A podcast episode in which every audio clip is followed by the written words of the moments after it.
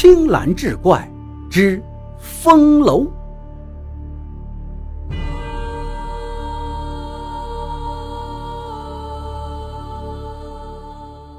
话说陕北延州，三山顶峙，二水交汇，地理位置极为险要，自古以来就是兵家必争之地。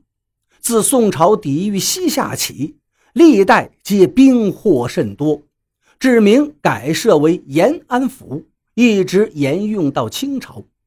可府属之地自宋至清几乎没变，几个朝代的镇守官员均在此办理公事，因此这个建筑群落也一直维持着当年的格局。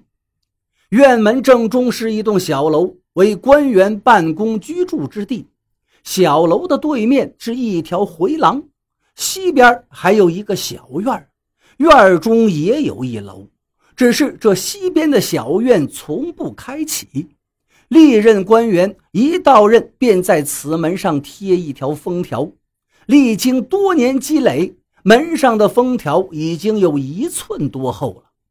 至于为何要封掉此门，却因为年代久远，早已无人能够说清了。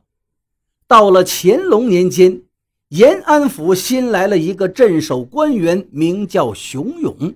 他一到任，下面的小吏便对他说了西院的惯例。熊勇虽感奇怪，但想历代官员均是如此，必然有他的道理，自己也犯不着去打破这旧例。于是便按小吏所言，照样新加了一个封条贴了上去。过了月余，他听说当地有一个大儒，姓徐，名洪亮，是一位饱读诗书、博学多才之人，在当地很有名望。熊勇刚刚上任，身边正缺人才，于是便派人备了厚礼，将他请到府上。徐洪亮年纪并不大，约有三十五六岁，相貌颇为英俊。不仅才思敏捷、出口成章，且谈吐之间风趣儒雅、能言善辩。熊勇一见是十分钦佩，于是便请徐洪亮做他的幕僚。徐洪亮也不推辞，当场便应允下来。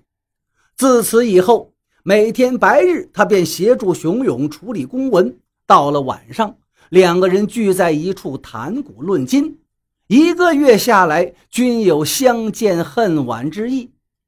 此时正当七月酷暑，他们每次对面相谈，都是在办公属地，只觉这房间狭小，炎热难耐，于是便想找一个清凉所在。这天早晨，徐洪亮闲来无事，正在楼下踱步，忽见西边的院子里枝繁叶茂，一片郁郁葱葱。他不由心中一动，觉得这个地方恐怕是一个消暑的佳地，于是便想进去看看。可是走到门口，却见是铁锁把门，门上还贴着厚厚的封条。只是历经岁月，最底下的封条已经看不清楚，唯独上面的数张，一看都是晋朝所贴。见此情形，他心中大惑不解。转身便到府署中找到熊勇，问道：“大人，我看这西院倒是比较宽敞，且树木茂盛，必然阴凉啊，何不在西院树下饮酒为乐呢？”熊勇道：“我一到此地，就有人对我说过，此门历朝历代均贴上封条锁闭至今，想来前人不敢入内，必有缘故呢。”与其进去碰到什么不好之事，我看还不如依循旧例，相安无事吧。徐洪亮此人平日经常自诩胆略过人，此时一听此言，自是不以为然，对熊勇道：“大人，房屋就是给人居住的，既然有人能将此门关闭，那么之前必然有人将此门打开过。”所以，依我看，不如揭掉封条进去看一看，如此方能一探究竟。再说这青天白日，朗朗乾坤，就算碰见有什么不洁之物，也没什么好怕的吧？熊勇本不想同意，但是见他固执己见，加之自己心中也有几分好奇，于是便应允了他的请求，当即命人揭下封条，开锁进去。只是这铁锁经过长时间风吹雨淋，已然锈死。几个仆人费了很大的劲儿，才将锁砸开。待得众人推门进去一看，只见满园的枯枝败叶堆满了阶梯庭院，足足有一尺多厚。地下的鸟毛鼠粪多得连下脚的地方都没有。园中的小路杂草丛生，已然没腰了。回廊之上更是蛛网密布，落满尘埃。唯独院中小楼的楼门依然被一把大锁锁着，楼上的窗户也是紧紧关闭。熊勇于是命几个仆人拿来扫帚、铁锨，一起铲除枯叶败草，仔细清除掉各处的污垢。众人从日上三竿一直热火朝天的干到夕阳西下。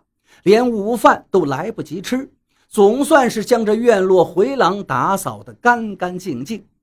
而此时天近黄昏，月上东墙，两个人又饥又累，于是命人搬来桌鸡放在回廊下，铺上席子相对而坐，将瓜果酒菜都端了上来，一边对酌一边纳凉赏月，可谓别有一番情致。